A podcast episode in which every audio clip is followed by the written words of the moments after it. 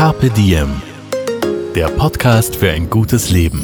Daniela Zeller und Holger Potje, jede Woche abwechselnd im Gespräch mit inspirierenden Menschen. Welche Rolle spielt ein bewusster Lifestyle für Sie? Woraus schöpfen Sie Kraft? Über Ernährung, Bewegung, Bewusstsein und Erholung. Wie finden Sie die richtige Balance im Leben? Woran sind Sie gescheitert? Und wie sind Sie wieder aufgestanden? Wie gelingt Ihnen das? Was für Sie persönlich ein gutes Leben ausmacht. Carpe Diem. Heute mit dem österreichischen Social Media Star, Influencer und Kabarettisten Michi Buchinger. Eine Stunde Zeit, ich habe nichts vor. Bin ich happy.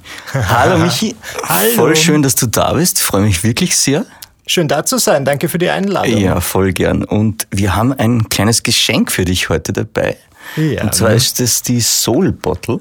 Oh, herzlichen Dank dafür. Wusstest du, dass ich auf der Suche bin nach einer wiederverwendbaren Wasserflasche? Das konnte ich nicht wissen. Als hättest du es gewusst. Ich bin wirklich, ich bin ein Mensch, der sehr viel Wasser jeden Tag trinkt, also Ja. mindestens drei Liter. Und ich Okay. verstehe es nicht, wenn die Leute sagen, sie schaffen das nicht, weil es ist mir ein leichtes. Die Soul Bottle ist unser Abo-Geschenk. Ja. Die kriegt man nur, wenn man Abo abschließt mit dem Carpe Diem Magazin. Du bist Vor allem, sie ist sehr schön, es steht auch Carpe Diem drauf. Das Ja. ist gut. Ich, Ja, fühl, ich man weiß, repräsentiere dann eines meiner liebsten Magazine, von dem her Oh. sehr gern. Danke dafür. Das finde ich auch total nett, weil wir haben im, im äh, Vorfeld mal äh, geplaudert und du hast gesagt, dass deine Mama das Magazin gern liest. Ja, genau so ist es. Und es ist ein bisschen schön, weil es eines, ein weiteres gemeinsames Hobby ist von meiner Mama und mir. Und du bist dann über deine Mama zum, zum Magazin gekommen, zu Diem oder wie? Tatsächlich ist sie Wirklich? jetzt mal empfohlen. Sie war quasi die Influencerin in diesem Fall und hat gesagt, Michi, du gibst ein tolles neues Magazin äh, mit lauter Themen oder Themenpfeilern, die mich interessieren. Schau dir das mal an. So passiert's. Oft sind die Tipps von der Mama doch nur die besten, die brauchbarsten. Und wir sagen ein großes Danke an die Mama an der Stelle. Ich leite es weiter. ja, aber das ist eigentlich eh sehr interessant, weil du äh, scheinst zumindest so eine relativ innige Beziehung zu deiner Mutter hast, ja? Ja, das stimmt schon. Also was uns vor allem bindet, ist, dass wir wirklich, also wir sind uns sehr ähnlich und das ist schon fast unangenehm. Als ich so 15 oder 16 war, hatte ich noch keinen Bart, eine recht helle Stimme und langes Haar und regelmäßig habe ich irgendwelche alten Freundinnen von meiner Mama getroffen, die gesagt haben, Romy, na, wie geht's da? Und ich musste sagen, nein, ich bin, ich bin nicht die Romy, ich bin ihr Sohn, der Michi, weil wir uns halt offenbar sehr ähnlich Wirklich? sehen, auch Okay.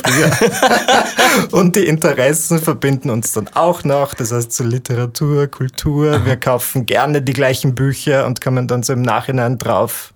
Hey, wir haben schon wieder das Gleiche gelesen, zufällig. Gibt's dann auch so einen Austausch, so Bücherrunde mit Mama oder so? Ist das Manchmal, ja, wie so ein? Buchclub. Ist ganz witzig. Das ist aber lieb. Aber das heißt, ihr habt echt regelmäßig Kontakt und ist eine wichtige Person für dich. Ja, und meine Mutter liebt, also die wohnt im Burgenland, aber sie ist gebürtige Wienerin und sucht so einmal die Woche diesen Wien-Ausflug. Das heißt, da sehen wir uns dann spätestens. Und jetzt habe ich einige Nichten und Neffen und habe es mir auch zum Vorsatz genommen, regelmäßig ins Burgenland zu fahren. Das heißt, wir sehen uns öfter, also zweimal die Woche. Das ist eigentlich, Eigentlich sehr, relativ sehr viel. oft. Ja, ja, voll. Du bist in Müllendorf geboren, habe ich Ja. mir rausgesucht. Äh, Im Burgenland eine 1394 Einwohnergemeinde. Hm. Ist überschaubar. Ist wirklich überschaubar. Aber weißt du, was der große Vorteil ist? Also es gibt, das ist ja nicht so einfach mit der Zugverbindung, aber du kannst direkt von Müllendorf mit dem Zug in nur 40 Minuten nach Wien. Das ist toll. Das ist super. Das war auch in der Jugend immer gut, wenn ich irgendwie so die Flucht gesucht habe. Das ist. Ja. Also das ist eigentlich eine super Verbindung dann. Immer auch gedacht, weil sonst ist es sehr umständlich, weil zum Beispiel von Wien nach Eisenstadt brauchst du, glaube ich, eine Stunde 15 oder so. Äh, Naja, das nur so als Fun Fact nebenbei. Fun Fact nebenbei klingt aber für mich gleich mit, dass du eigentlich ganz gerne den Zug nimmst und weniger mit dem Auto unterwegs bist. Ja, aber ich glaube, es liegt eher daran, dass ich sehr nervös bin, wenn ich Auto fahre. Und ich mag das im Zug. Du kannst lesen, es gibt keinen Stau. Also ich war jetzt wieder, ich bin mit dem Auto in den Urlaub gefahren nach Kroatien und da ist die Route eigentlich sieben Stunden und wir haben dann gebraucht zwölf Stunden, weil Liegt es an deiner Fahrtechnik? na, ja auch vielleicht. Aber weil halt alle in den Urlaub fahren und das stresst mir dann zu sehr. Wenn der im Stau steht, dann werde ich so richtig wütend und unausgeglichen und so bin ich ungern. Ich überlege jetzt gerade, wenn der Michi Buchinger am Steuer sitzt im Stau, ist das für die anderen angenehm? Na, Na. natürlich nicht. Wobei ich, ich schimpf dann halt nur mit den, wenn die Fenster oben sind und ich lasse das dann an meinen, an meinen, mit, an meinen unmittelbaren Mitmenschen aus. Mein armer Freund kriegt dann immer meine passive Aggression mit. Ja, sonst bin ich eh ganz gesittet. Okay. Du, die Frage wegen äh, Müllendorf ist, wenn es 1394 Einwohner gibt, wie viel haben dann deinen YouTube-Kanal abonniert? Von, Von denen? denen? Mhm. Oh, das ist eine gute Frage. Vielleicht ähm, 10 Prozent davon. ich bin mir nicht sicher. Ich glaube, so alte Schulfreunde wahrscheinlich schon. Ja. Dann also ich schaue gerne in die Statistik meines YouTube-Kanals und da sehe ich, dass es so ganz viel zwischen 20 und 30 ist, also viele Leute mhm. zwischen 20 und 30, dann ist eine große Pause und irgendwann ab 60 geht's dann wieder los und ich vermute ganz stark, dass das einfach diese alten Müllendorfer und Müllendorferinnen sind, die einfach wissen wollen, was ich so treibe. Das ist also total nett eigentlich. ich finde das auch ganz lieb. Früher hat's mir gestresst, weil ich mir dachte, jetzt muss ich mal ein Blatt vor den, vor den Mund nehmen mhm. und kann nicht alles sagen, was ich möchte, aber das ist mir mittlerweile egal. Und ich bin drauf gekommen, die Leute sind gar nicht so prüde, wie ich immer dachte, dass sie sind. Du bist als YouTuber praktisch bekannt worden und erfolgreich yeah. worden. Du hast 155.000 Follower Abonnenten im Moment. Ja. Du hast es vor einiger Zeit, ich glaube 2009 begonnen. Richtig, vor zehn Jahren. Wahnsinn, das heißt, Wahnsinn. das Jubiläum, obwohl ich jetzt weiß, Jubiläen bedeuten jetzt nicht bedeuten so viel. Bedeuten mir nichts. Gar nichts. Ähm, aber ich finde es witzig, Trotzdem weil ich bin irgendwie so, wie sagt man, ein alter Hase. Ich ja. fühle mich fast schon ein bisschen zu ja, keine Ahnung. Ich sollte, ich sollte die Plattform verlassen, weil jetzt die ganzen jungen Leute. Ich habe das Gefühl, was jetzt so auf YouTube gut funktioniert, sind halt so die 16-Jährigen und ich hatte mit 16 natürlich ja. auch ähm, dort mehr Erfolg und ich finde es irgendwie ganz witzig, wie sich das Ganze entwickelt hat und jetzt bin ich jetzt schon so, ich komme mir vor wie so ein Urgestein, weil ich so früh dabei war. Was total nett ist, weil du bist ja 26. Yes. Also insofern, genau, und du hast bald Geburtstag, kann man vielleicht auch noch sagen. Richtig, aber also, was du auch wissen musst, ist, dass mir Geburtstage ebenfalls nichts bedeuten und ich finde sie sehr stressig. Kannst du das nachvollziehen? Nein, kann ich nicht nachvollziehen. Doch, ich kann es nachvollziehen. Weil ich nicht weiß, was ich machen soll. Ähm, du lässt dich nicht gern feiern, oder? Na, ungern. Wirklich? Und vor allem nicht fürs Älterwerden. Ich glaube, wenn ich jetzt irgendeinen Preis gewinnen würde, dann ja, weil dann habe ich was geleistet, ja. meistens. Aber nur, weil ich halt jetzt ein Jahr älter geworden bin, tja, das ist ja wohl der wenigste Aufwand, den man betreiben kann. Aber feierst du deinen Geburtstag oder, oder sagst Nein. du dann, du, du weichst allen Leuten aus und sagst, ich bin heute. Naja, also die Leute dürfen mich schon gerne anrufen, wenn sie möchten, aber auch das finde ich halt so ein bisschen. Ich kenne das noch von der Generation meines Vaters. Mein Vater verbringt seinen ganzen Geburtstag damit, irgendwie am Telefon zu sein und das gleiche Gespräch 30 mhm. Mal zu führen. Und ich habe es mir jetzt so angewöhnt, irgendwie das Land zu verlassen und einen kleinen Urlaub zu machen. Das heißt, du bist an deinem Geburtstag immer im Ausland irgendwo? Ja, jetzt bin ich in London. London. da haben wir gedacht, das ist ja ganz nett. Da haben wir was gemeinsam. Ich war auch in London an meinem Geburtstag. Ja, ich, ich du. liebe London. Ja, eben, ist eine super Stadt. Ja. Und du besuchst dann den Thomas Breziner, oder wie? Du besuchst dann den Thomas Breziner. Weißt du, dass er sehr schön wohnt in London? Nein, Und ich glaube auch, dass das, wenn ich das an dieser Stelle so enthüllen ja. darf, ich glaube, der hat das Beste aus beiden Welten, weil in Wien ist es doch ein bisschen ruhiger, glaube ich. Und wenn er dann Inspiration sucht, dann geht er nach London mhm. und dort, ich glaube ja, dass man sehr viel Inspiration mhm. schöpfen kann.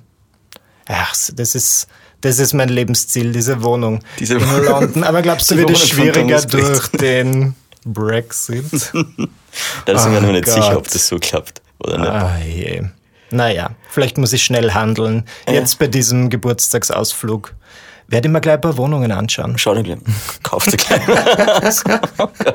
Aber dann sind wir eher ein bisschen beim Thema, weil du bist sehr, sehr erfolgreich auf YouTube mit deinen Videos. Das muss man vielleicht auch noch mal kurz erklären. Du stellst Videos rein, ja. du hast ein Tagebuch, das du führst, ja. du hast die berühmten Hasslisten, die du hast. Ja, ja stimmt. Du hast aber auch äh, Ratgeberformat, lieber Michael, ja, ein Bastelformat, das interessiert mich nicht, mm. gelesen. Und du erzählst generell aus deinem Leben. Ja, das stimmt. Das hast du sehr gut zusammengefasst, hoffe, weil weißt du was, ich tue mir immer schwer zu erklären, was ich tue. Ja. Und deswegen finde ich es schön, wenn das wer anders macht. Das heißt, du kriegst die Frage oft, was tust du eigentlich? Ja, beschreibe dich in drei Sätzen mhm. oder weniger. Und ich mhm. denke mir so, mm, schwierig. Kommt immer aufs Publikum an. Ja, klar. Mit YouTube hast du dann, ich habe dann nachrecherchiert, ich glaube, 2010 kam das eine Video raus, was wäre, wenn Facebook das reale Leben wäre. Ja. Yeah. Das war praktisch, kann man sagen, der Durchbruch. Das war mein Hit. Mein größter Hit bis heute. Das war dein größter Hit. 1,2 Millionen Aufrufe habe ich gesehen. Ja. Ich habe mir das angeschaut und habe dann nachher gedacht, shit, wie viele T-Shirts hat der Michi eigentlich? Du Ja. kommst ja da in 10, 20, 30 Rollen vor und jedes Mal mit anderem Ich T-Shirt. habe so viele, ich so oft die Kleidung gewechselt und das merkt man leider auch, da ich als eine Figur eine Hose trage, bei der durchgehend der Hosenstall offen ist. Und ich habe es nicht gemerkt. Und weißt du, dass das dann sehr ironisch ist, dass gerade dieses Video Ja. der Hit wird. Ist klar. Alle anderen Videos, wo meine Hose geschlossen ist, sind so, hm, ganz gut geklickt, aber diese, dieser Rekord, naja, gut. Jetzt muss man erklären, du bist ja, du bist YouTuber, Blogger, Influencer Hm. und, und ich glaube, man muss auch das Wort erklären, weil bei mir ist immer die erste Assoziation Grippe.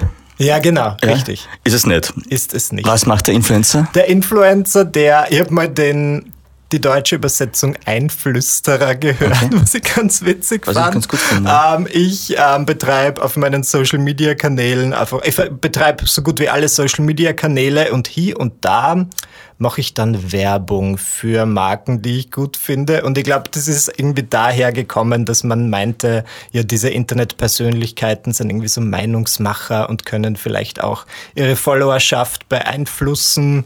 Und genau, das, so verdiene ich dann mein Geld. Hier und da, wenn eine nette Firma zu mir kommt und sagt, Michi, wir haben ein neues Produkt am Markt und kannst du dir vorstellen, das den Leuten näher zu bringen? Weil offenbar ist es ein ganz schwieriges Problem, dass man, ähm, ich glaube, so Leute unter 25 ganz schwer durch die klassische Werbung erreicht. Ja. Und ich finde es ganz witzig, weil ja, wenn ich so drüber nachdenke, ich glaube, ich bin auch schwer zu erreichen. Wobei, also so Plakate neben der Autobahn sehe ich Funktionieren? schon. Ja. Im aber Stau Es, beim Autofahren. aber es ist natürlich was anderes, wenn mir das jemand empfiehlt, wo ich mir denke, oh ja, auf deine Meinung, selbst wenn du dafür bezahlt wirst, aber ich glaube dir das schon, dass du das gut findest. Nee. Genau, und das ist das Influencer-Marketing. Okay, und, und weil du es eben vorher auch erwähnt hast, du hast gesagt, du hast ausgefüllt jetzt den neuen YouTuber, Blogger, Instagrammer, die jetzt 16 sind oder so. Verstehst du noch, was die tun? Ist da noch der Anschluss da oder wird das dann auch so ein Ding, wo man sagt, hm, vielleicht werde ich jetzt gerade zu alt für das? Mittlerweile Also- bin ich noch da? Ich verfolge nicht alles, was gerade so Trend ist. Das habe ich mir irgendwann abgewöhnt. Aber es ist ganz witzig, dass du das ansprichst, weil jetzt bin ich heute 26, werde 27 und zum ersten Mal in meinem Leben passieren so Dinge in der Popkultur oder wird zum Beispiel ein Musikstil beliebt, wo ich mir schon langsam denke, also jetzt verstehe ich es nicht mehr so ganz. Aber ich finde es dann auch okay, weil eine Zeit lang habe ich mir gedacht, okay, ich muss jetzt dem Trend nacheifern und irgendwie ähm, aktuell bleiben. Aber das hat dann ganz schlecht funktioniert. Also es ging mir dann auch auf die Nerven und ich dachte mir, nein, ich bleibe lieber so, wie ich bin und mache weiterhin meine Inhalte, wie sie mich interessieren. Und ich habe dann die Erfahrung gemacht, dass, also meine Zielgruppe wird ja auch älter und es ist ja schön, wenn die quasi mit mir mitgeht und mitwächst. Und wenn ich dann jetzt nicht unbedingt die 16-Jährigen dieser Welt anlocke, ist es eigentlich auch okay für mich. Ich bin mir ganz sicher, du kennst deine Zielgruppe sehr genau. Ich kenne sie wirklich sehr genau. Die ist nämlich wie? Die ist so, ja, wie gesagt, zwischen 20 und 30, ähm, zu 80 Prozent weiblich.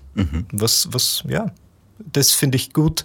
Ähm, sie, glaube ich, sind so ein bisschen kultiviert und selbstironisch. So wie du. Naja, kultiviert weiß ich nicht, selbstironisch ja. also grundsätzlich ganz nette Leute und ich nutze das auch immer aus, wenn ich die so auf der Straße treffe, zufällig, dass ich Ja. dann ganz viele Fragen stelle. Wo hast du von mir gehört? Ach, wirklich? Du fragst Welche, danach? Manchmal, wenn ich Zeit habe. Also lieb, okay. So Marktforschung. Aha. Du bist im, im, im Grunde deines Herzens Statistiker wahrscheinlich. Richtig. Und ich liebe das ja wirklich. Du kannst dir überall reinschauen. Ähm, bei YouTube in die Statistik, ähm, bei den Podcast-Anbietern in die Statistik, was sie noch gerne hören. Ja. Und jetzt so wie die wertvolle Info bekommen, dass Leute, die meinen Podcast hören, lieben es auch, die Sängerin Billie Eilish zu hören. Die ist ja der Hot Shit gerade. Eben. Aber was mache ich jetzt damit? Soll ich jetzt ein Duett mit ihr aufnehmen? Nein, du musst jetzt auch Billie Eilish hören. Ja, genau. okay. Die anderen ich nehme es. Challenge accepted. Okay, was ich auch noch rausgefunden habe, scheinbar, ist, dass du 49 Zuhörer in Italien hast.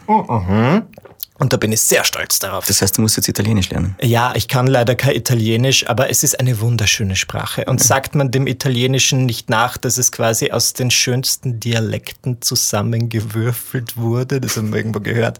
Und deswegen ist es die schönste Sprache der Welt. Aber ich kann mir diese Statistik nicht ganz erklären. Ich glaube, das sind vielleicht Leute, die im Urlaub sind. Genau. Die dich aber selbst im Urlaub dann noch hören wollen. Ja. Weißt du, wo andere Leute entspannen, sagen die, nein, ich muss mir jetzt nein, mal- nein, nein, jetzt ist Buchinger Time. Ich finde es ganz spannend. Ab und zu kriege ich so Nachrichten, wo Leute sagen, sie machen gerade ein Auslandssemester Mhm. und dieser Michi Buchinger Podcast ist einfach ihr Stückchen Heimat. Ihr Oh, Österreich. Voll nett. Ja. Eigentlich schon so. Ja. Carpe Diem. Apropos schön, äh, was, was ist denn, was macht denn für dich ein, ein glückliches Leben aus? Was beinhaltet das? Was Ich braucht's? glaube, hm, gute Frage. Ein glückliches Leben ist, glaube ich, wo ich viel Zeit habe, auch meinen eigenen Interessen und so Self-Care nachzugehen und Ja. mich gut um mich selbst zu kümmern. Weil ich finde, es ist ganz schwierig, besonders wenn man mit den sozialen Medien und mit dem Internet arbeitet, irgendwann abzuschalten. Weil ich mache das ja nicht nur als Produzent, sondern auch als Konsument. Und ich merke dann ganz oft, wenn ich so mit der Arbeit fertig bin, dass ich dann noch im Bett liege und irgendwelche Instagram-Stories schaue. Und das ist ja schön und gut. Aber dadurch, dass ich so in dieser Szene verankert bin, muss ich mir manchmal sagen, Michi, stopp. Und ähm, ich glaube, ein gutes und glückliches Leben ist dann ein Leben, wo man so ein bisschen diese Balance hat und auch nicht vergisst, die Leute dann noch im echten Leben zu treffen auf Kaffee und Kuchen. Verstehe. Und besonders, also besonders, weil ich erzähle dann halt oft von meiner Screen Time. Also da wird ja auf dem iPhone gemessen, wie viel App, du, ich, genau? Mhm. wie viel du am Handy bist und dann sind es jetzt so sechs Stunden am Tag. Mhm. Und dann sagen meine Freunde, ja, aber das ist doch dein Beruf und so weiter. Und Mhm. ich denke mir, ja, aber trotzdem muss ich irgendwie, ich bin ja nicht nur am Handy, ich bin ja auch am Laptop. das ist ja voll schlimm. Genau, und da versuche ich ein bisschen Abstand zu finden. Und dann, wenn mir das gelingt, dann habe ich das Gefühl, ich führe ein ausgeglichenes und vielleicht sogar glückliches Leben.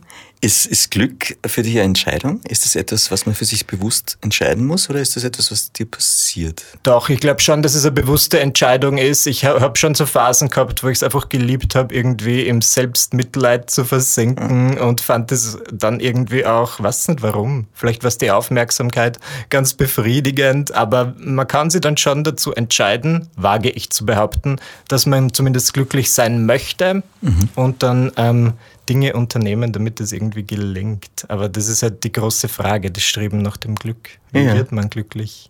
Es ist immer eine philosophische Frage auch zu Ich sagen. quatsch ganz gern mit den Leuten. Das macht mir in letzter Zeit irgendwie glücklich. Das glaube ich auch, dass du ein wahnsinnig kommunikativer Mensch bist und dass Naja. du darin was findest. Ja, aber das war nicht immer so. Ich habe mir immer so eingeredet, dass ich eher so der Einzelgänger bin und introvertiert und so weiter. Und das kann eh sein. Ich habe schon gern meine Ruhe, aber dann brauche ich es halt auch, ähm, mit Leuten zu reden und vor allem auch manchmal über so Probleme und schwierige Themen zu reden. Das finde ich eigentlich ganz nett. Gibt es da dann, gibt's da so den Inner Circle an, an Freunden? Gibt es einen Freundeskreis, zu denen du gehen kannst, wo du sagst, du kannst mit ihnen über alles reden? Gibt's Ja, da genau, das gibt es und ich finde es aber ganz witzig, weil zum Beispiel mein Freund, der hat so einen richtigen Freundeskreis, wie in der Serie Friends. Das sind so sechs Leute und wenn du dich mit denen triffst, ist es immer nur im Sechserpack. Und ich dagegen mag es eigentlich ganz gern, die Leute so, so wie wir jetzt sind, so eins auf eins zu treffen, weil dann habe ich halt das Gefühl, dann kann man so die richtigen Themen auspacken. Wenn du jetzt in einer Sechserrunde sitzt, dann rede ich auch nicht über Herzschmerz. Ja, klar. Aber das ist, das ist eigentlich nett, weil ich glaube, ich habe das im Urlaubspodcast von dir, glaube ich, richtig nachgehört, dass du ja eigentlich, also wenn man dich jetzt zu einer, zu einer Spezies dazuzählen sollte, bist du eher Leseratte. Dein, Yes. dein Freund ist aber eher Serienschauer oder serielle Serienschauer. Das ist richtig. Und ja. im Urlaub hat er dann wirklich auch noch Serien geschaut. ja, das stimmt. Das war ein bisschen ein Thema zwischen uns. Das- Wobei, es war, es war fünf Wochen Urlaub, muss ich vielleicht dazu Okay. sagen. Das war sehr, sehr lang. Das heißt, in diesem Urlaub ist alles vorgekommen. Er hat natürlich auch das ein oder andere Buch gelesen und es war dann eh okay. Aber ich habe in jedem Urlaub habe ich das Gefühl, lerne ich eine Lektion und in diesem Urlaub war es die Lektion, dass jeder eigentlich machen kann, was er will. Mir, es braucht mir nicht reizen, wenn jetzt ähm, mein Freund oder meine Mitmenschen nicht ihren Urlaub so verbringen, wie ich ihn verbringen würde. Solange wir uns noch hier und da in die Augen schauen und miteinander reden, ist okay. Ich finde es nur total süß, weil es eigentlich so, da fahren wir irgendwo anders hin, damit man was anderes sieht. Ja. Und dann sieht man die Serien von daheim. Ja, genau, und ich lese die Bücher von daheim. Also ihr könnt ja irgendwie. Na gut, aber es war als Entspannungsurlaub angesetzt mhm. und das war schön und gut. Aber mhm. ich habe gemerkt, fünf Wochen Entspannung ist auch zu viel. Ist zu viel? Ich weiß nicht, ob ich zu sehr drin bin in dieser darin, in dem Rat was leisten zu müssen. Aber nach so zwei Wochen ohne Produktivität dachte ich mir so, pff, was mache ich jetzt? Und dann sind zum Glück so ein paar E-Mails gekommen, wo ich mir dachte, yes, jetzt kann ich wieder es zurückschreiben. Okay.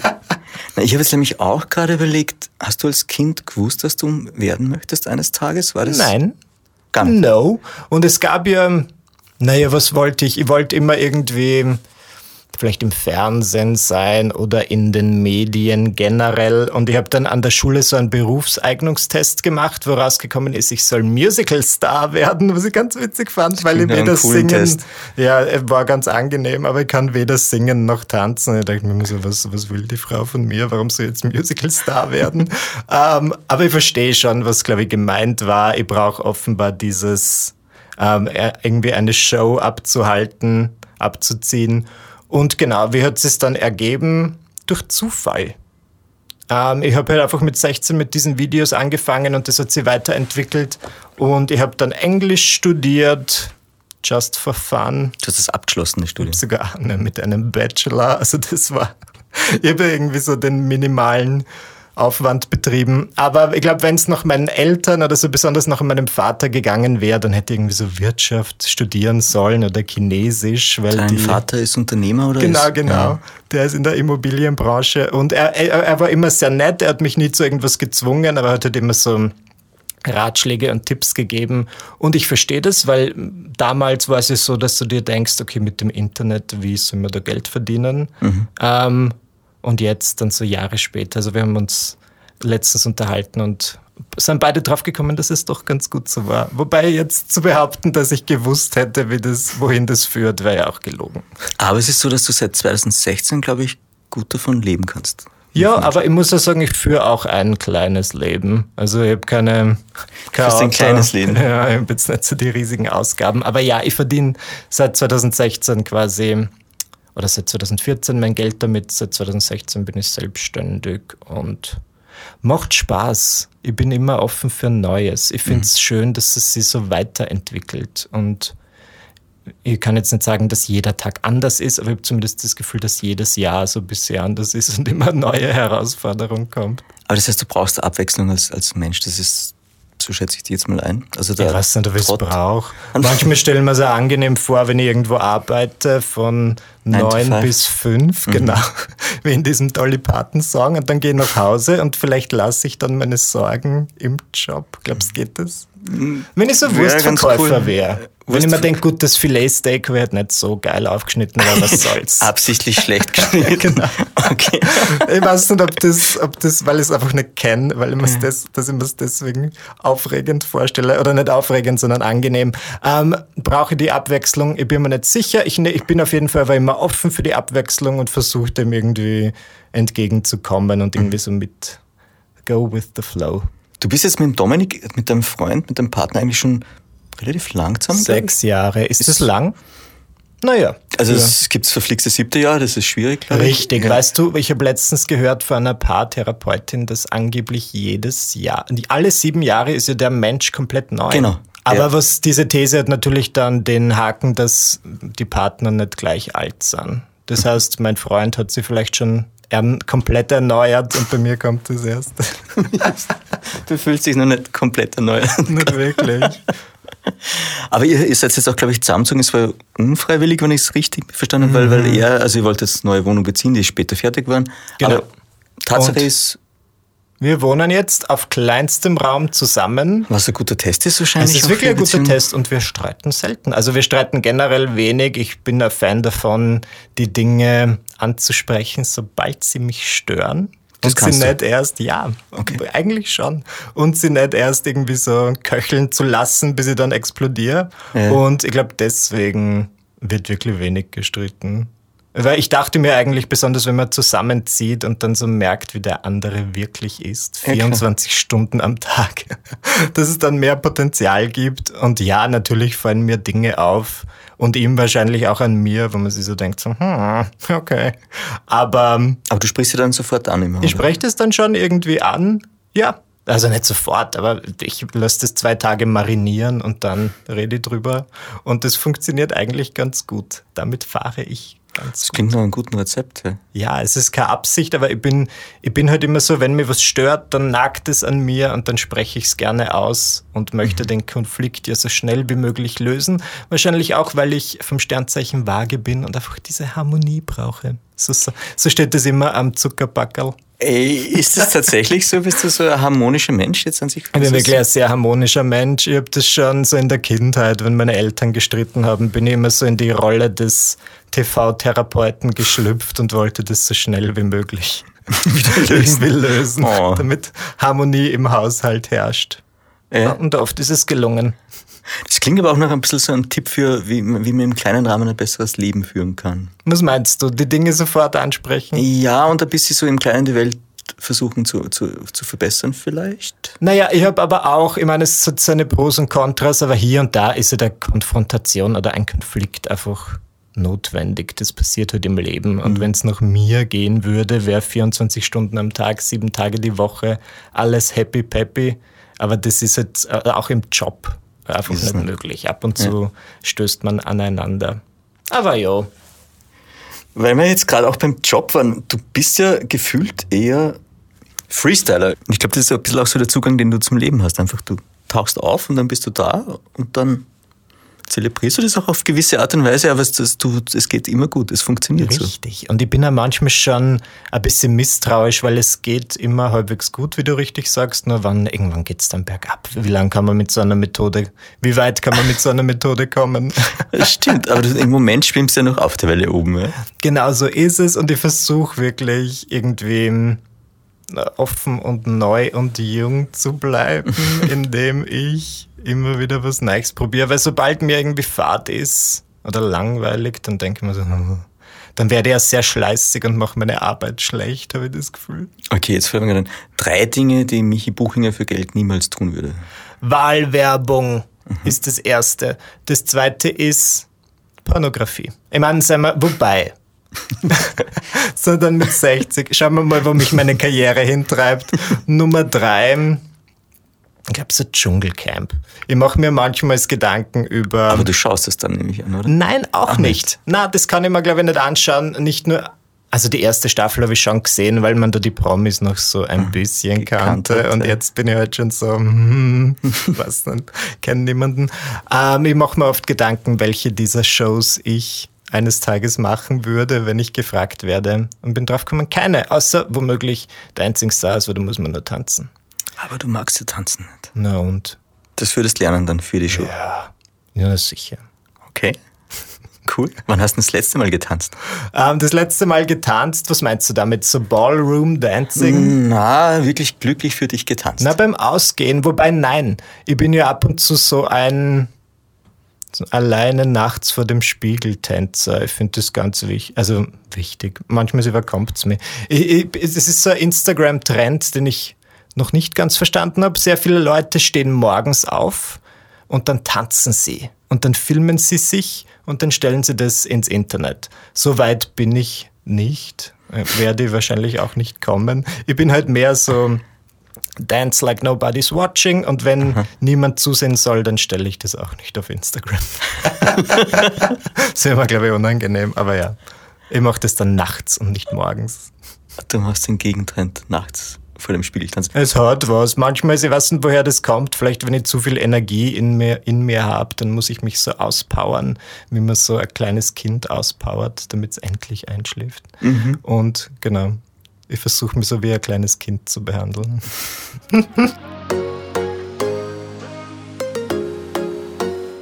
ich habe mir jetzt auch noch aufgeschrieben, äh, apropos Arbeit, äh, Vorbild ist, ist die Opera. Ja, auch. Stimmt natürlich, weil weißt du was, die war jahrelang sehr, wie sagt man, Also die ist noch immer sehr zugänglich, weil sie halt zwar viele Leute erreicht und glaube ich ein sehr exzentrisches Leben führt und im Reichtum schwimmt, aber sie ähm, wirkt trotzdem noch so wie jede zweite Person und sie hat einfach Probleme, die wir alle haben, sei es mit dem Gewicht oder mit Beziehungen. Sie ist nicht perfekt. Sie ist nicht perfekt. Mhm. Das, das, fand ich ganz sie. witzig. Ja. Ja, genau. Und da habe ich mal im Urlaub so eine ganz umfangreiche Oprah-Biografie gelesen, die, glaube ich, auch gegen ihren Willen geschrieben wurde. Okay.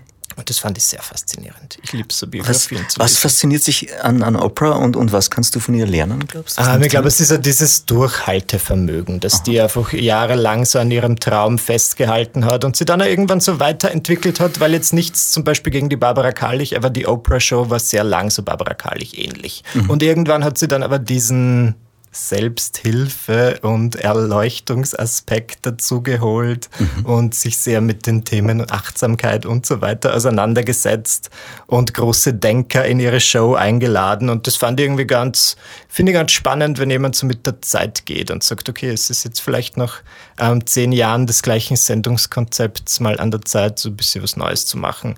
Und auch so gewisse Ideen und Gedanken so der Masse zu zeigen. Das finde ich irgendwie ganz schön, wenn mhm. jemand seine Stimme doch auch für was Gutes nutzt. Und ich finde, bei ihr hat man nicht immer das Gefühl, dass sie so was, jetzt was verkaufen möchte. Aber man muss ja nicht. Ja, gut, jetzt macht sie irgendwas mit Weight Watchers. Aber ich muss es nicht kaufen. Ja, ja, klar, das stimmt. Aber ist das, ist das für dich auch ein Punkt, wo du sagst, du hast jetzt relativ viele äh, Abonnenten und Follower und du hast da eine gewisse Verantwortung damit, auch jetzt gegenüber den, den jungen Leuten da draußen vielleicht? Oder? Yes, das auf jeden Fall. Aber ich muss wiederum sagen, dass bei mir, ich glaube, die Leute folgen mir, weil sie mich irgendwie witzig finden und dieser, ich weiß nicht, ob jetzt ob Inspiration dahinter ist. Ich glaube, es gibt viele andere Blogger, wo vielleicht die die auch noch mehr darauf achten müssen. Also ich achte eh schon drauf, irgendwie ein gutes Vorbild zu sein, aber sehr viele der Dinge, die ich dann von mir gebe, sind halt einfach mit einem Augenzwinkern und nicht ernst zu meinen. Und ich hoffe, die Leute checken das auch. Aber wenn ich jetzt zum Beispiel so Fitnessblogger wäre oder sagen würde, so muss man sich ernähren, damit man gesund lebt, also da wäre ich ganz vorsichtig. Das würde ich ja nie machen, glaube ich. Ich finde es eh spannend. Also ein, ein, eine große Säule unseres Magazins ist Ernährung. Ja. Und du hast ja Buchingers Backvideos. Yes. Ich bin ganz schlecht im Backen. Aber du machst das wahnsinnig gern. Ja, weil ich finde, das ist schon irgendwas, ähm, wie sagt man, ja, es ist fast wie, oft geht es mir nicht so gut und dann backe ich was und dann bin ich danach besser gelaunt. Aber ich glaube, das ist einfach dieses Kreative und dass du einfach mal das Handy weglegst und dann eine Stunde irgendwas ähm, Normales mit den Händen machst oder mhm. was, was recht altmodisches. Ähm, und dass du dann am Schluss was hoffentlich Schmackhaftes zubereitet hast, das heitert mich ganz oft auf. Und in, in Richtung Ernährung bist du da jemand, der Hast du einen Ernährungscoach? Wie, wie gehst du da ran? Na, ich gehe viel laufen.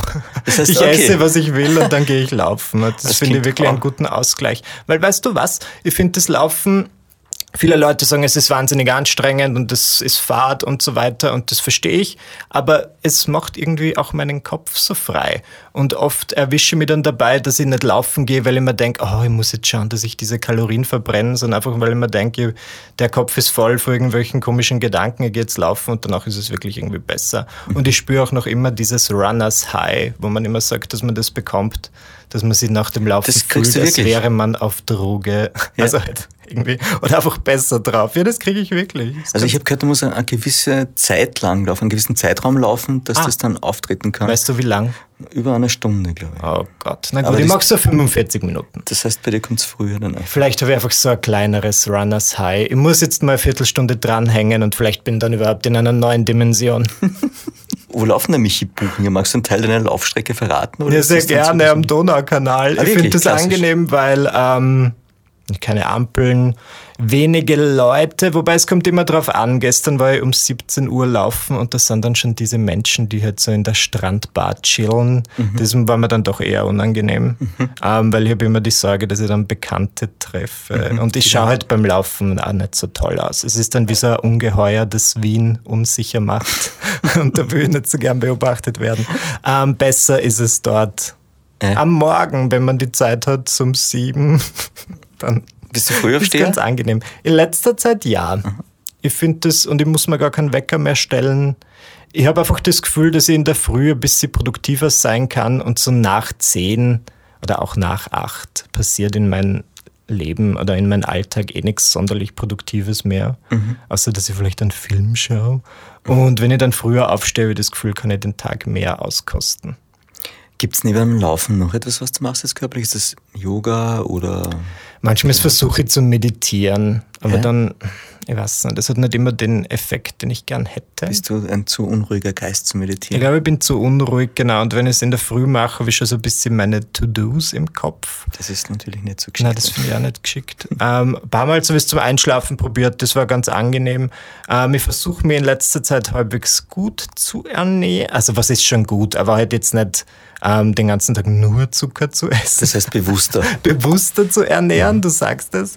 Ähm, ich versuche, wenn ich schon nicht laufen gehe, dann zumindest viele meiner Wege zu Fuß zurückzulegen. Mhm. Und ich finde das in Wien sehr einfach. Also kommt darauf an, wo man wohnt. Wir sitzen gerade im, im Podcast Kammerl von KPDM in Wien. Also ja. wir sitzen in Wien, ja, genau. das uns besucht, genau. Wien, richtig. Ja. Und in Wien gibt es auch wahnsinnig viele Elektroroller in letzter Zeit. Jetzt oh. habe ich mich gefragt, Michi Buchinger, zu Fuß oder Elektroroller? Na, zu Fuß. Also nichts gegen diese Elektroroller, wobei doch, ich sehr privat, ich spreche als Privatperson und ich habe ich es noch nicht ganz verstanden. Vor allem stört mich aber, dass sie halt überall herumstehen. Wenn es da so eine Station geben würde, wo man die hinstellen kann, so einen designierten Parkplatz, würde ich es recht angenehm finden, aber die liegen halt immer irgendwo. Die Leute lieben es, sie in den Donaukanal zu werfen. Verstehe nicht warum. genau, ich glaube, das muss man vielleicht, also ja. Und wo darf man damit fahren? Ist man, soll man am Gehsteig fahren? Du darfst nicht auf dem Gehsteig fahren, du darfst, ja, glaube ich, auf dem Radweg fahren. Und wenn es keinen gibt, dann auf der Straße. Ich habe das Gefühl, es fahren immer alle am Gehsteig. Und dann stehen sie zu zweit drauf auf dem Elektroroller. Nur um dich zu ärgern. Nur um mich zu ärgern, weißt du? Und mit dem muss ich tagtäglich auskommen. Und deswegen muss ich dann so Achtsamkeitsdinge betreiben, damit ich wieder runterkomme. Ach, die Leute. Du warst in deiner Jugend, glaube ich, mal magersüchtig, wenn ich es yes. richtig nachgelesen habe. Ja. Und das war, ich glaube, es hat so mit 15 angefangen. Also ich war recht mollig zu der Zeit. Und das war dann irgendwie so mein wie sagt man, ich wollte die Kilos schnell loswerden und so ist mir das dann gelungen, aber einerseits bin ich schlank geworden, aber andererseits finde ich, hat es mir irgendwie so ein Ziel gegeben. Ich fand das halt zu dem Zeitpunkt irgendwie befriedigend, dass das so, also abnehmen ist ja grundsätzlich was und ich habe ich hab nicht so viel gewogen, das, das habe ich sehr leicht, ein sehr leicht zu erreichendes Ziel. Ja während ich zum Beispiel immer damit gerungen habe, in der Schule Freunde zu finden oder eine bessere Note in Mathe zu kriegen. Das waren jetzt so Dinge, die sind mir schier nicht gelungen. Und dann habe ich mir gedacht, so gut, aber fünf Kilo abnehmen, das schaffe ich gerade noch. Mhm. Und irgendwie war es, glaube ich, so diese, das Zurückgewinnen der Kontrolle das ich so wollte. Und dann fragen immer die Leute, wie ich davon losgekommen bin. Ich weiß es nicht. Das hat irgendwann einfach aufgehört. Ich bin von zu Hause ausgezogen und habe auch irgendwie meinen Heimatort verlassen. Und ich glaube nicht, dass das damit zu tun hatte. Aber wo ich dann auf mich selbst gestellt war, dachte ich mir so, gut, also kann ich jetzt hier nicht weiterleben. Weil okay. ich hatte schon immer dieses Umfeld, die gesagt haben, oh Michi, bist du dünn, schau, dass du mehr isst. Mhm. Und dann haben wir gedacht, wenn ich halt alleine in eine Wiener Wohnung ziehe, wo einfach niemand darauf achtet, ob ich jetzt mich gut ernähre, oh, könnte böse enden und dann habe ich doch genug. Dann habe ich doch irgendwie diesen Weg rausgefunden, weil ich mir gedacht habe, okay, da bin ich mir ein bisschen mehr wert, als dass ich da jetzt herumhungere. Also Selbstliebe gibt es dann schon genug bei ja, dir. Und ja. das ist aber erst dann so mit, wie sagt man, mit 18, 19, also gut, ja, dann war ich halt drei Jahre magersüchtig und mit 18, 19 ist es dann so gekommen, dass ich mir dachte, so, jetzt reicht's mal wieder. Das klingt aber auch nach sehr viel Disziplin, die du dann dir gegenüber hast. Ja, das stimmt schon. Bist du streng mit dir? Ich bin dann manchmal streng mit mir, aber ja, aus so gewissen Sümpfen muss man einfach wieder rauskommen. Und da will mir dann entschieden, ein besseres Leben zu führen und auch wieder glücklich zu werden. Und ich glaube, das ist ganz gut gelungen. Und jetzt ist es mir halt irgendwie so, also es ist fast, als wäre es umgekehrt. Früher war ich sehr dünn und habe in den Spiegel reingeschaut und dachte mir, ah, ich könnte noch abnehmen. Und jetzt schaue ich in den Spiegel rein und denke mir, super, na, da würde ich nichts verändern.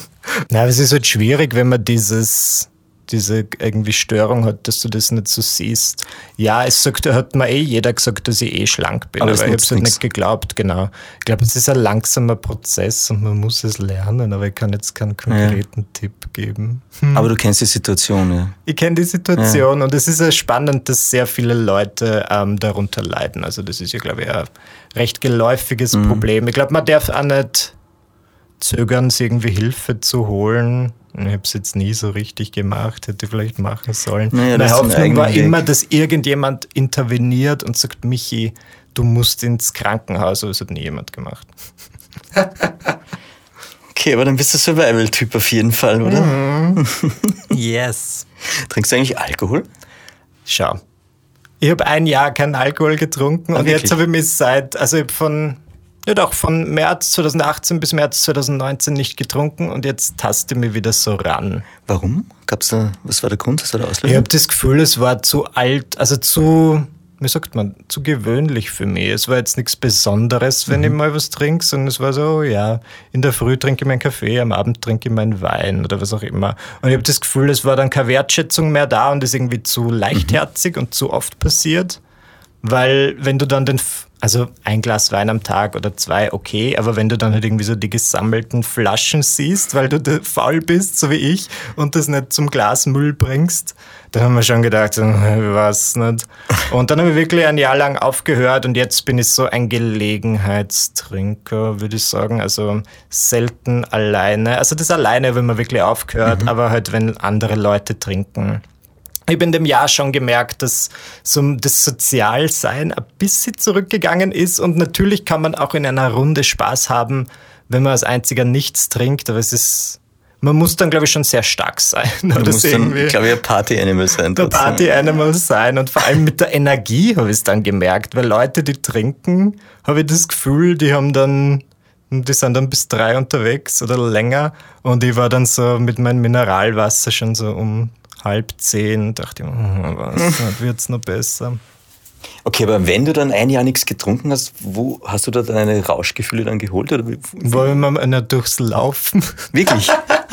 da war das hier voll, also so wollte ich nie werden, wie jemand, der sagt, ich habe jetzt aufgehört zu trinken und den, den Rausch hole ich mir beim das ist Laufen. Schon sehr bieder gerade. Ja, es ist wirklich bieder. Am Anfang habe ich viel gesnackt. Aha. Ich habe das ja gelesen, dass das ganz wichtig ist, wenn man mit dem Alkohol aufhört, meine Eltern erzählen das immer, die, die ähm, trinken in der Fastenzeit nichts, kein Alkohol und dann haben sie plötzlich immer diesen Süßhunger, wenn mhm. sie zum Beispiel den Wein weglassen, weil Alkohol ist, also Wein ist doch irgendwie zuckerhaltig, mhm. nicht?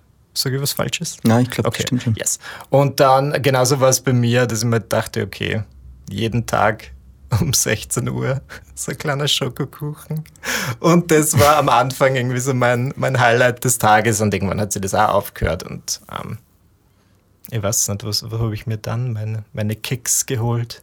Aus netten Momenten mit Freunden, mm. Begegnungen.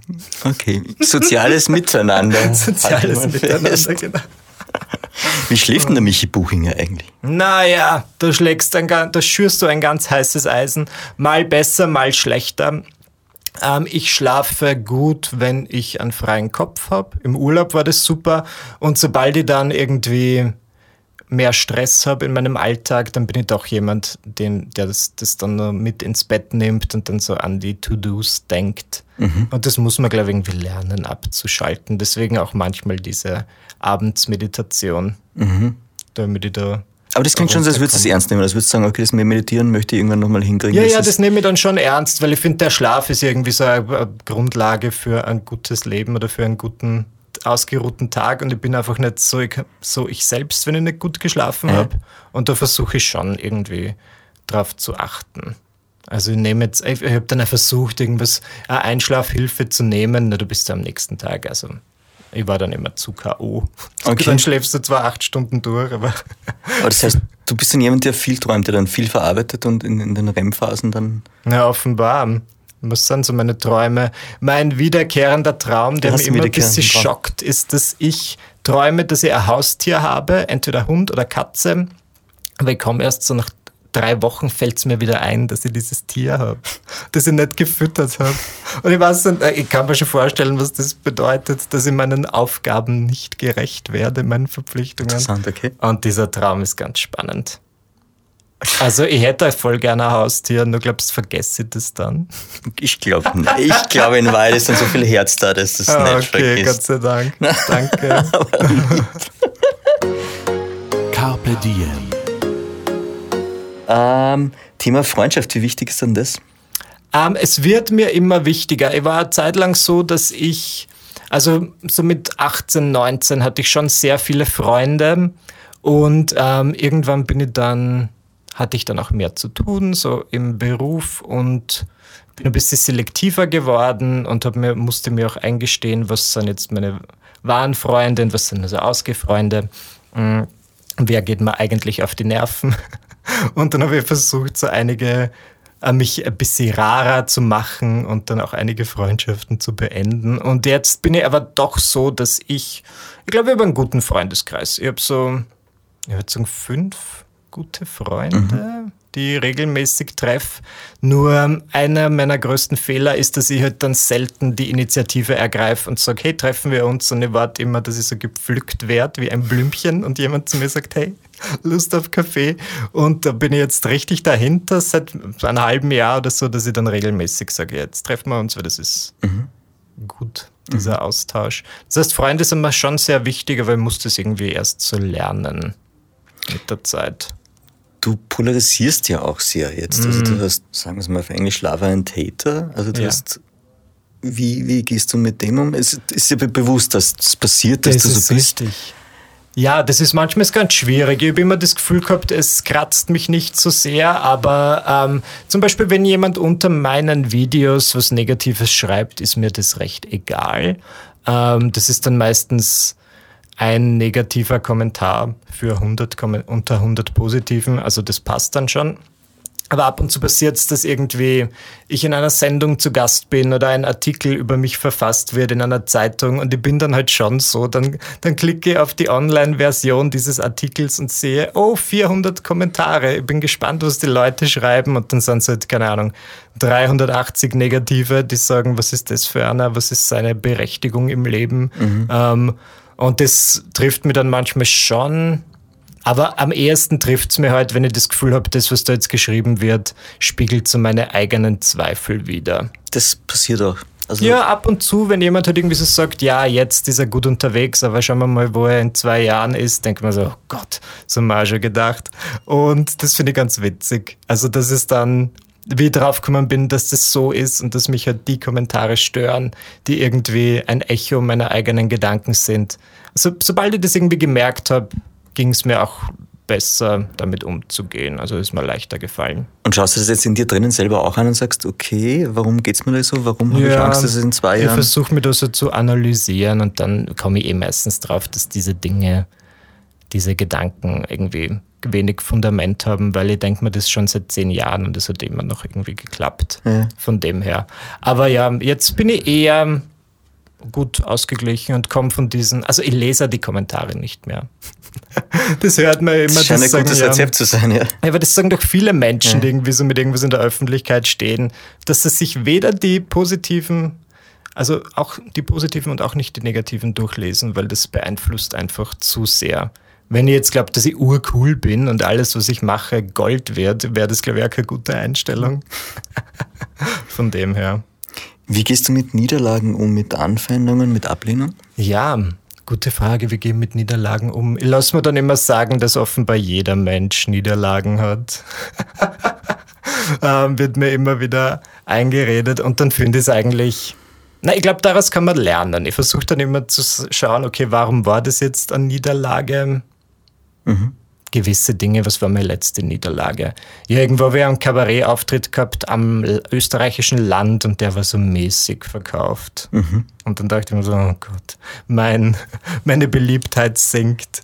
Und Okay. versuche ich es aber irgendwie so rational zu sehen und so zu erklären, okay, meine Zielgruppe sind halt sehr viele Studenten, vielleicht gibt es halt einfach in dieser dörflichen Gegend, wo ich war, nicht so viele Michi Buchinger Fans. Und wenn dann wieder in Wien auftrete, dann geht es ja eh wieder. Ich versuche dann irgendwie nett zu mir zu sein nach einer Niederlage und das schön zu reden.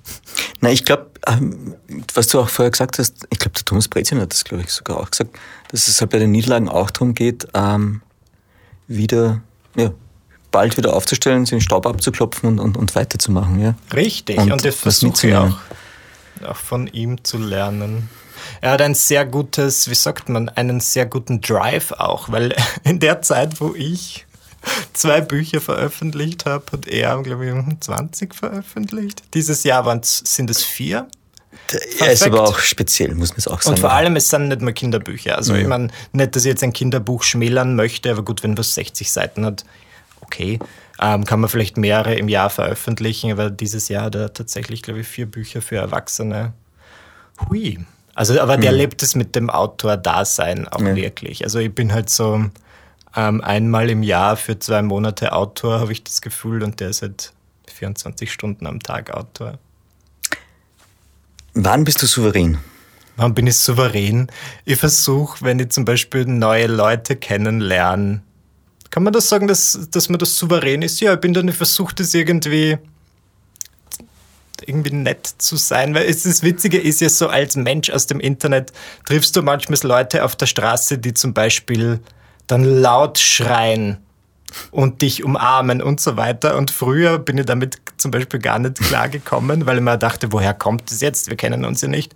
Und jetzt verstehe ich natürlich, dass zum Beispiel durch das Internet und besonders wenn man halt sehr viel Persönliches preisgibt, diese Illusion entsteht, dass man sie jetzt sehr gut kennt. Mhm. Und da versuche ich dann in solchen Situationen sehr souverän zu bleiben und einfach so auch zu tun, als würde ich diese das Person urgut kennen.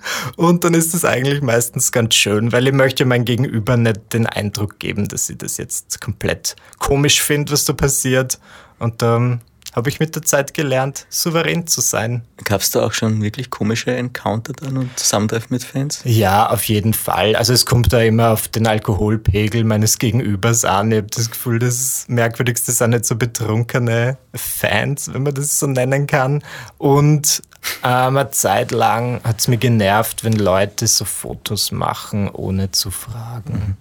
Aber jetzt ist mir das, auch schon wurscht. Du wurdest ja eigentlich vor allem auch über deine Hasslisten bekannt im mm. Internet. Ja. Jetzt sind wir Diem und haben uns gedacht, naja, Hasslisten machen wir nicht, wir machen doch eine Liebesliste. Ja. Wollen wir so fünf Dinge machen, die du liebst? Ja, sehr, sehr gerne. Und ich muss sagen, diese Hasslisten sind irgendwie so dieses, das, der, das hängt mir lange nach. Ich mache es natürlich nach wie vor und ich habe diesen Teil von mir, der sehr viel hasst, aber grundsätzlich glaube ich, mache ich das, damit ich bereinigt bin von all den Dingen, die mich stören und dann im Alltag ein netter und freundlicher Mensch sein kann, der sich auch auf die Dinge konzentrieren kann, die er liebt. Nummer eins der Dinge, die ich liebe am heutigen Tag zum Beispiel, einfach gute Anbindungen in einer Stadt wie Wien zum Beispiel. Also jetzt, wo wir sprechen, wurde, glaube ich, kurz davor Wien zur lebenswertesten Stadt gewählt again. Und ich glaube schon, dass sehr viel da auch mit den öffentlichen Verkehrsmitteln zu tun hat. Dafür bin ich mal dankbar. Wofür bin ich noch dankbar? Ich bin dankbar einfach für gute Gespräche wie wir eines führen, wenn jemand offen ist und, und nett und wo ich das Gefühl habe, man kann gut reden. Das freut mich schon. Diese Begegnungen im Alltag. Muss jetzt nicht mal in einem Podcaststudio mhm. sein, kann, kann, einfach beim Bäcker sein.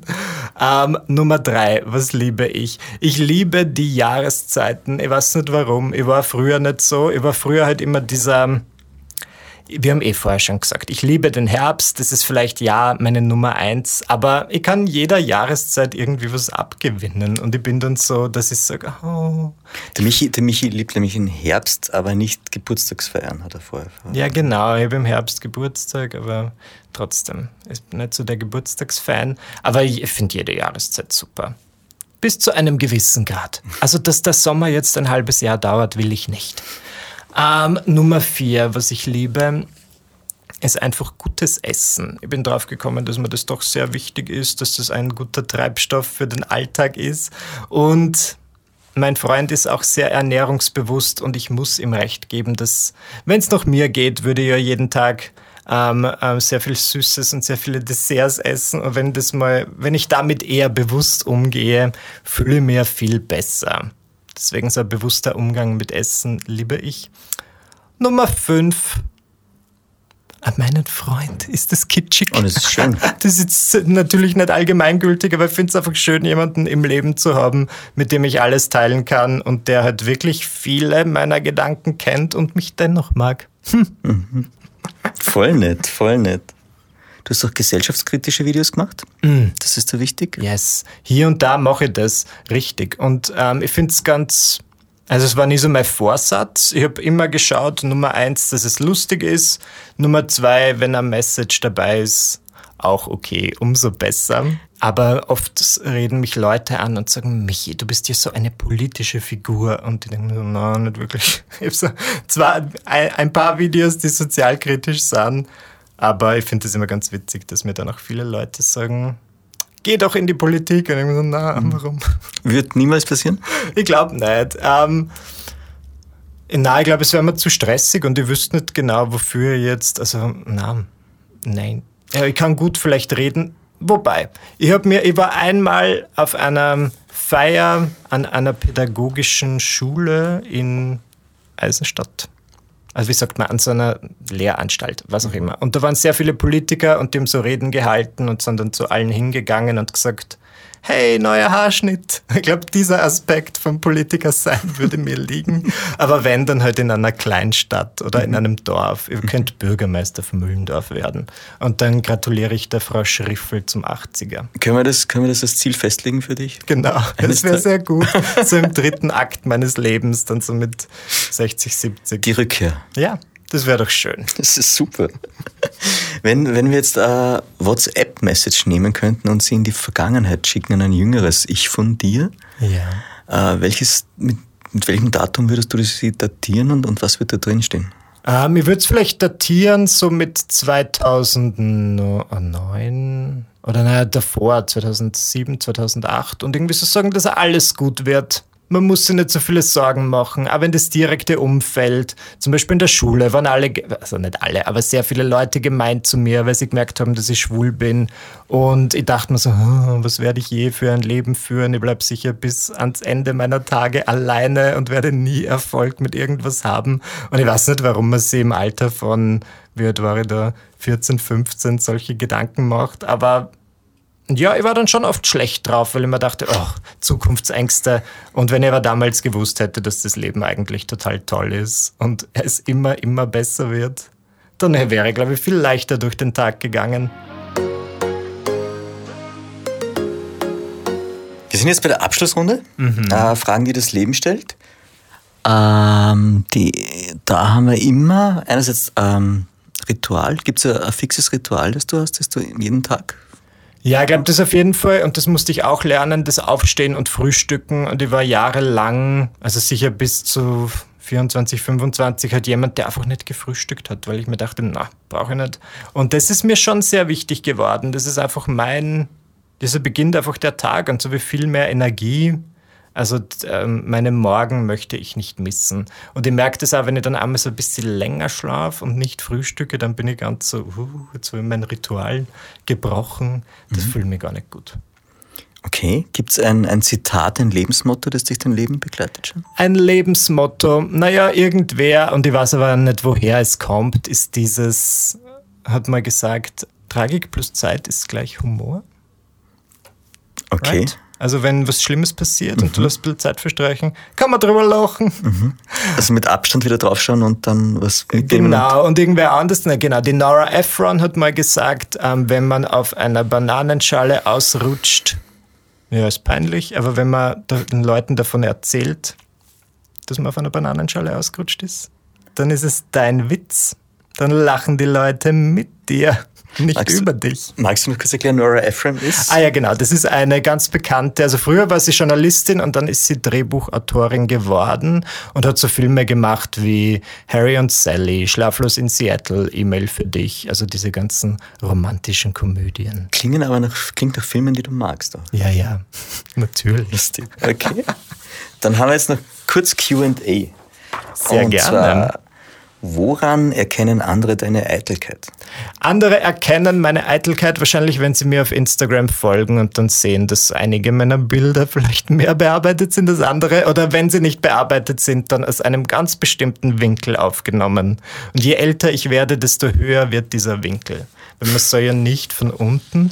Und das, wenn mal jemand dabei wäre, wie ein Foto von mir gemacht wird, dann würde er wissen, dass ich halt schimpfe, sobald jemand die Kamera so unter mein Kinn hält, je tiefer das geht, desto aggressiver werde ich. Deswegen, wir haben vorher ein Foto gemeinsam gemacht und ich habe es toll gefunden. Du hast das von ganz, die Kamera war an der Decke. Also danke. Unbewusst gespürt wahrscheinlich. Fun Fact, du warst Synchronsprecher für Toilettenpapier. Ja, ja genau, das hat sich ganz gut ergeben. Ich habe in einem Film namens Sausage Party ein Klopapier gesprochen. Und seitdem boomt meine Synchronkarriere. Finde ich aber echt cool. Das würde ich mir auch in den Lebenslauf schreiben. Das ja, ist ja echt was Cooles. Also. Ja, natürlich. Ich schreibe das immer in den Lebenslauf. Ich finde es ganz witzig. Letztens ähm, habe ich so eine Art Lebenslauf geschrieben und musste auch so meine Hobbys mhm. anführen. Das fand ich ganz schwierig. Und ich habe geschrieben, lesen, Freunde treffen, Käse naschen.